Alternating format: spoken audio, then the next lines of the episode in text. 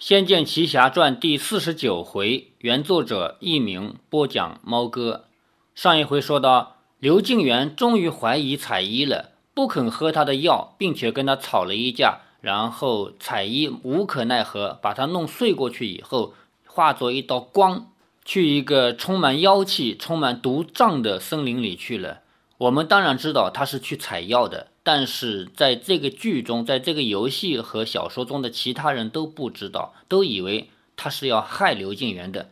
这个时候，刘敬元以及李逍遥、林月如一起来到刘夫人那里。刘夫人对于这个情况呢，也是没有任何办法。在手下人的提示下呢，他决定去请国师来做法驱除妖邪。于是他派自己府里的长史叫周野去请道士、请国师。这里小说跟游戏不一样，前面我也提过，站在游戏的角度，游戏嘛要让玩家尽量的去多完成任务，所以这样的任务必须是由李逍遥和林月如去完成的。而作为小说呢，更多的是照顾到逻辑的严密性，所以呢这种事情肯定是让自己府里的人去干。周也乃是尚书府的长史，地位也不小。以他代表刘夫人去请国师来，还算是礼数之内。周长史领命而下，刘夫人搂着刘敬元，叹道：“灾难，灾难！”刘敬元又有些精神不济。刘夫人命几名婢女带他到自己的厢房去歇息，也跟着一起去照顾刘敬元。李逍遥与林月如不便跟去，两个人便随意在园中闲步，商议着彩衣是否真的是妖怪。不一会儿，听见几名刘夫人房里的婢女捧着刘敬元的衣物经过，其中一个人说：“我也觉得少夫人有些古怪，但是少夫人对待少爷绝对是真心的。”“是啊，我觉得少爷的身体比以前好多了，怎么可能被害呢？”另一个婢女又说：“少夫人好可怜，她怎么会是妖怪？一定是少爷病昏了头，看错了。你说少爷会不会休了少夫人呢？”他们议论着走过回廊，没有注意园中的李逍遥和林月如。若彩衣那样温柔的女子竟是妖怪，实在令人伤心。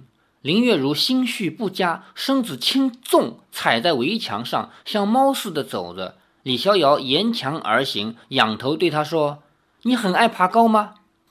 这一段游戏里边不存在啊。游戏的话，他们两个人就去请道士去了。林月如说：“我心情不好的时候，就喜欢在高高的地方走路。为什么？没有为什么。那我可以上去吗？腿长在你身上，随便你。”李逍遥足尖一点，也跃上墙头。尚书府戒备森严，因此墙也比寻常人家高出许多。在这么高的墙上远眺京城，确实会让人胸中志气略消。李逍遥笑着说：“果然是个散心的好法子。”林月如不搭腔，快步急行了一会儿，才回头对身后的李逍遥说：“我问你，如果灵儿妹妹和彩衣姑娘一样，都不是凡人，你怎么打算？”李逍遥一愣，说：“灵儿绝不是坏人。”也不是妖怪，我相信他。林月如说：“事事可以由你说相信就照本而行的吗？我也不相信彩衣嫂嫂是妖啊。”李逍遥说：“别胡思乱想了，他如果不是，请来的国师做法就对他无伤了，不是吗？如果是呢？那李逍遥抓了抓头说：“那就只好被收了。”林月如怒道：“什么叫做只好被收了？妖怪难道就不会真心对别人好吗？”他对刘大哥好，又为什么要被伤害呢？李逍遥说：“你问我，我怎么知道？你怎么不自己问问他？”这一小段呢是小说补出来的，游戏里边不存在。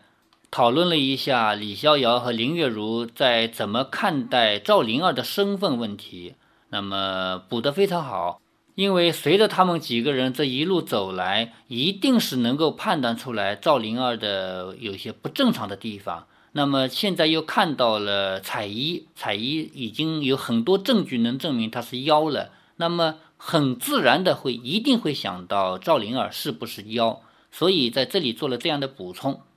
这个时候一阵香风飘至，李逍遥察觉出彩衣的气息，立即随着风向以轻功赶至。李逍遥比彩衣快了一步，挡在后院的小楼前。彩衣正好落地，正要入内，一见到李逍遥，便大吃一惊。啊！李逍遥说：“彩衣姑娘，你的轻功很好。”彩衣的脸上一阵红一阵白，不知该如何回答。李逍遥见他手腕上挂着的藤篮，篮中满是花草，发出阵阵香气。他身上的衣裳不但有点脏了，还扯破了一些地方，看起来有些狼狈。但美人出伏乱投，不掩国色天香。在这里，小说还没有忘了对她的美貌进行一些补充，说就算她穿的是粗鄙的衣服，就算她头发是乱的没有梳好，也掩不住国色天香的美姿。林月如已经赶到了，见李逍遥和彩衣对视着，便说：“彩衣嫂嫂，这么晚了，你去哪里？”彩衣回头见林月如，又看看李逍遥，知道行踪被他们注意了，只好坦诚地说：“我到外头找相公所需要的草药。”林月如说：“这附近可有医治表哥的草药？你怎么不告诉御医，让他们去采？这样你一个妇道人家也不用深夜出门，多惹是非了。”彩衣轻声地说：“嗯，我知道了，多谢林姑娘关心。”林月如说。是在哪里可以采到这些草药？你告诉我吧，我叫人采去。彩衣却面带难色，说：“这这不行的。”林月如与李逍遥互望了一眼。林月如问道：“为什么不可以？”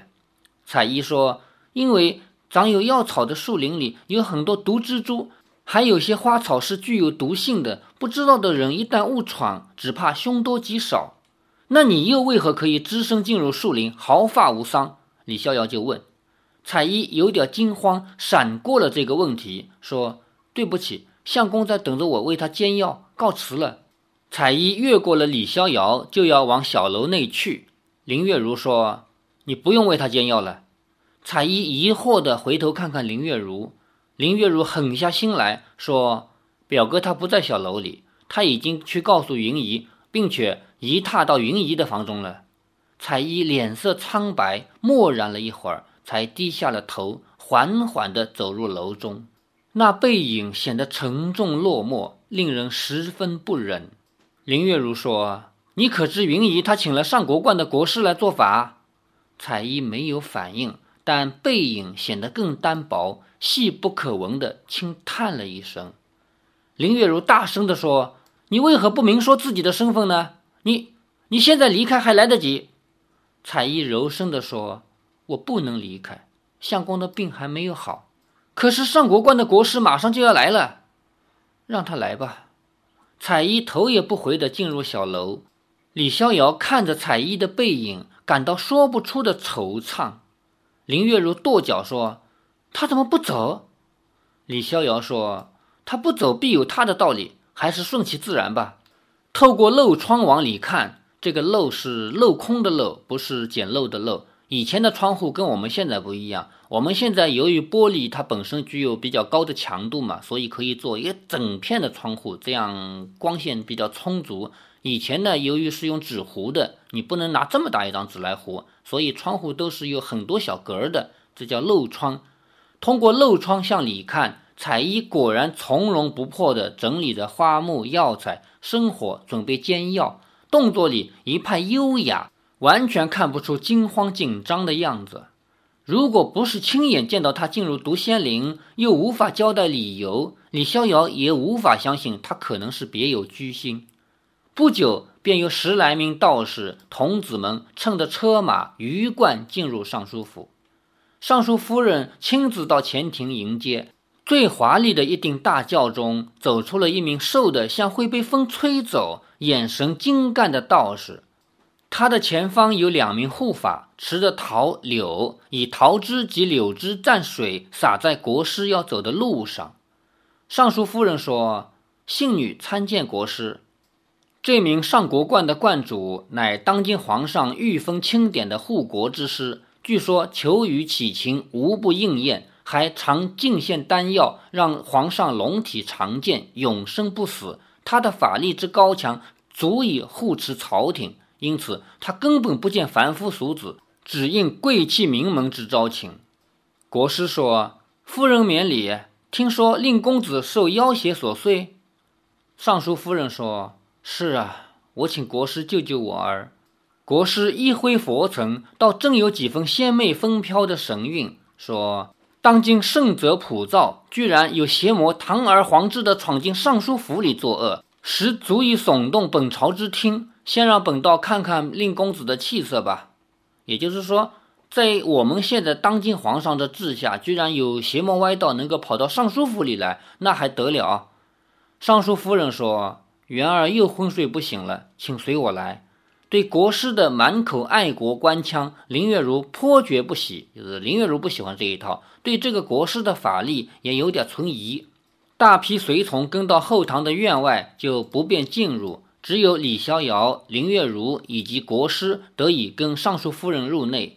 房内，刘敬元昏沉的睡着。李逍遥见到他的气色，也吃了一惊。他竟比刚才憔悴了许多，短短几个时辰，就会把人弄得这样苍白。国师看了刘敬远一眼，便凝重地说：“嗯，公子两眼泛青，经脉浮肿，眉宇间凝结着紫黑之气，这八成是中了极厉害的巫毒。”尚书夫人惊问：“巫毒？”国师说。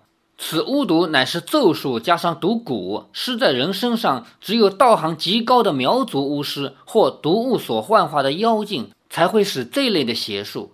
尚书夫人急问道：“这有的解吗？”国师说：“此毒甚恶，通常有施毒的人才能解。”尚书夫人说：“这怎么会这样？我儿还有救吗？”国师说：“本道无法确定，而且令公子体内不止一种毒。”什么？他体内有另一种不明之毒。奇怪的是，凡人若同时中了这两种毒，即使毒未发作，不出七日之内，早就元气枯竭而亡了。这不明之毒却不强不弱，正好抑制住了巫蛊毒性。那那会治着多久？这样不好也不死的也不成啊！国师屈指算了算，说：短时间之内，这两毒都还不会发作。不过，如今是巫蛊盛而他毒衰，已经很危险了。依令公子的脉象推断，中毒至少已经有一个月以上了。他怎么可能支撑至今？尚书夫人说：“都是我媳妇熬了药方给元儿服用，才撑至今日。”哦，国师捻了捻须，沉吟片刻，说：“此事大有蹊跷，不知可否方便前往公子居所一探？”当然，国师请。尚书夫人忧心害怕，众人又前往后院的雪白小楼。一到牡丹亭外，牡丹亭这个不是内牡丹亭啊，亭是庭院的亭。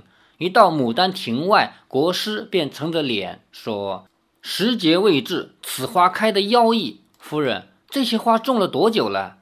这这是我媳妇儿种的，也没多久。”国师冷笑一声，昂首阔步进入楼内。彩衣早就不在了。不知到了何处，林月如暗暗希望他已经逃走了。可是看看室内，他所采来的药也都不在。在这里呢，小说补了很多关于林月如的态度。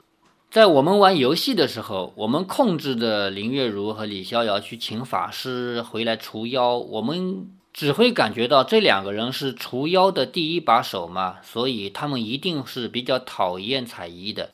但是小说在创作的过程中呢，在这个地方给林月如加入了很多很多他的思想，也就是说，林月如明明已经能够断定彩衣是妖怪，但是他内心是希望彩衣能逃走，能够逃离这个灾难的。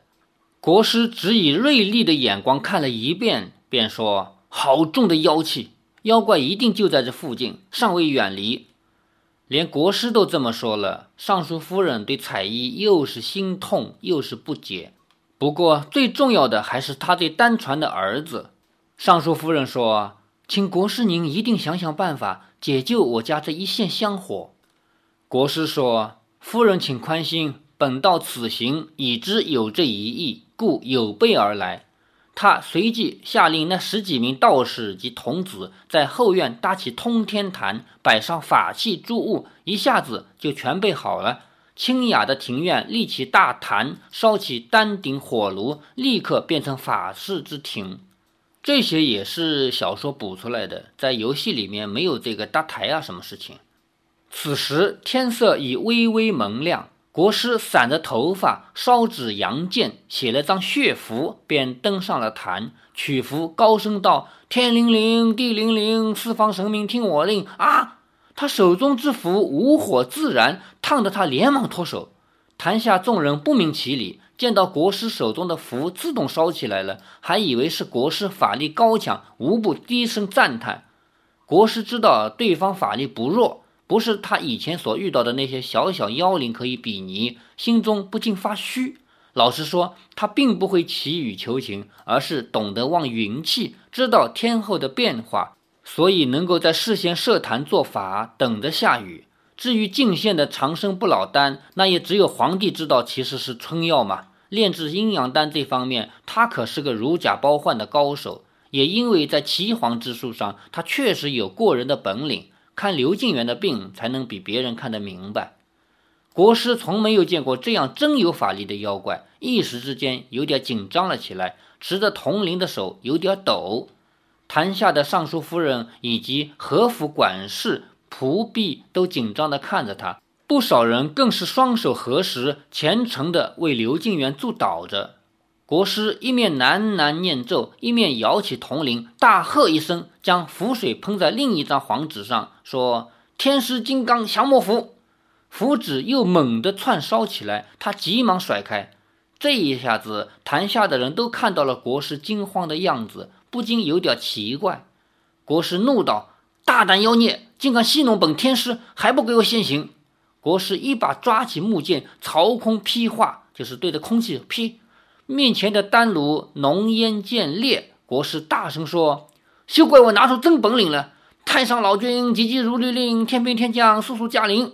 眼前缭绕的丹炉白烟突然化作猛虎之形，朝国师扑过去。哇！国师大惊，踉跄跌退了好几步，整个人从坛上滚了下来。国师，师傅！道士、弟子、童子们叫着，一拥而上，像蚂蚁雄兵一样，及时把落下的国师接住了。妖妖怪！国师面无人色，被放下来时还站不稳，腿都软了，搀着弟子才勉强站立。尚书夫人说：“国师，您还好吧？”“我还好，还好。”那妖孽……国师一听便吓得身子抖了一下，喘着气，一会儿才说：“这……”这等妖邪绝非凡物，今日匆匆设坛，未曾备齐法器。夫人，您还是结个良辰节日，再重新设坛除妖吧。尚书夫人说：“今日时辰不对，周爷，您翻翻《玉匣记》，哪天是好日子？”周长史想都不想，便说：“夫人，我记得后天午时阳气绝盛，是个大好的日子。”尚书夫人说：“那就请国师后日午时。”国师忙道：“不成，不成！浩亲王府已经定了那天要我去做法了。”周长史说：“大后天也还是好日子。大后天我要入宫为娘娘们主持斋礼，一入宫便得十天八天。”这尚书夫人忧心地说：“我们元儿这样的情况还能支持多久？”国师说：“依我看，不出七天就……嗯，我实在风声乏术。夫人您不如另请高明吧。”撤坛。一声令下，众弟子以及童子便上前收气除坛，国师也像逃一样逃进了轿子里面，也等不及童子替他洒桃柳清露了。尚书夫人还急得不断的求国师，国师不是顾左右而言他，就是以一些生死有命、富贵在天之类的泛泛之词安慰他。尚书夫人眼睁睁地看着国师车队离去，心急如焚。在这里呢，作者除了把国师啊，除了把原来的道士改成这个上国观的国师以外，还加入了很多对于这种行骗的人的一种描写，这是有别于游戏的一种比较好的二度创作。怎么办？这可怎么是好？元儿若是有个三长两短，我怎么向刘家的列祖列宗交代呀？见尚书夫人悲痛万分，林月如说：“云姨。”你别伤心了，我看那国师不过是个骗子，求他没有用的。哎，还是去看看元儿吧。尚书夫人此时什么话也听不进去，只能垂泪。众人随他进入房中，看着昏睡的刘敬元那急速消瘦的样子，任谁见了也都不忍。李逍遥走出房外，林月如跟了出来，说：“你去哪里？”李逍遥说：“这样装神弄鬼有何意思？不如把彩衣姑娘带到一个没有人的地方，好好的问她原因。她如果真的有不可告人的苦衷，咱们绝不泄露出去就是了。”嗯，一定要她说清楚。林月如与李逍遥并肩往后院而去，此时悠悠香气不知打哪儿传了过来。林月如突然身子一软，靠在李逍遥身上。李逍遥说：“月如，你怎么了？”林月如声音微弱地说：“我我眼睛好重，这气味。”李逍遥一嗅，只觉花香，而未感异状。而靠在身上的林月如已经昏睡过去了。这是牡丹的香味儿，怎么会突然变得这么浓？李逍遥见到一样发出银灰的小点飞了过去，心知有意，连忙替林月如捂住了口鼻，抱着她的身子轻点，跃上高处，奔出了尚书府。在这里呢，小说比游戏要更符合逻辑一些。在游戏里边，他们两个人闻到了一股异味，说：“哎呦，不好，这个东西一定是有问题的，我们屏住呼吸吧。”于是两个人屏住呼吸，要从这么大的尚书府一路走出去，走到外面去。这样讲呢，其实很不合理，因为李逍遥和林月如都是人类，并不是妖，他们不可能长时间屏住呼吸。而在这部小说里面呢，我们知道小说让阿奴提前出场，并且通过他的方式让李逍遥百毒不侵，所以在这里就可以让李逍遥来抗这个毒。林月如给睡过去了。但是李逍遥没问题，被府外的空气一激，林月如稍稍清醒了过来，缓缓睁眼，还有点迷糊。我我怎么了？李逍遥说：“刚刚的香气有点怪，难道是妖怪作乱了？”林月如一咕噜起身说：“可恶，他到底打算怎么样？”说着便要往内冲入，被李逍遥拉住了。现在一进去，可能又会昏睡，我们还是守在这里，不让妖怪逃出去。可是，万一妖怪害死了云逸和静元哥，这么大的尚书府，凭他们两个人是守不住的。李逍遥想了想，说：“那阵迷香好像对我无效，不如我进去看看，你在这里等我。”林月如点头说：“你自己多加小心。”李逍遥飞身进入院子，只见通路上的仆人、丫鬟都随地倒坐着，样子像是睡着了一般，不由大骇，就是很惊讶。他随便试了几个人的气息，平稳平常，但是平时井然有序的府里，竟会到处都是人随便躺着睡着，这景象着实怪异。李逍遥走入尚书夫人的居处，仆婢管家们还是到处倒卧，云姨也倚着金枕沉沉睡去，而床帐之内，刘敬元已杳然无踪。李逍遥心知不妙。很快的奔了出来，跃出围墙，对林月如说：“果然，所有的人都睡着了，靖元兄下落不明。”接下来呢，就要另外一个更高明的道士出场了，也就是李逍遥的师傅九剑仙。九剑仙当然有一定的法力了，他能够让彩衣变回原形，变成蝴蝶的样子。然后，因为李逍遥和林月如两个人非要管闲事嘛，就碰到了。彩衣带着刘敬元去求毒娘子，也就是那个蜘蛛精。接下来的故事非常精彩，欲知后事如何，请听下回分解。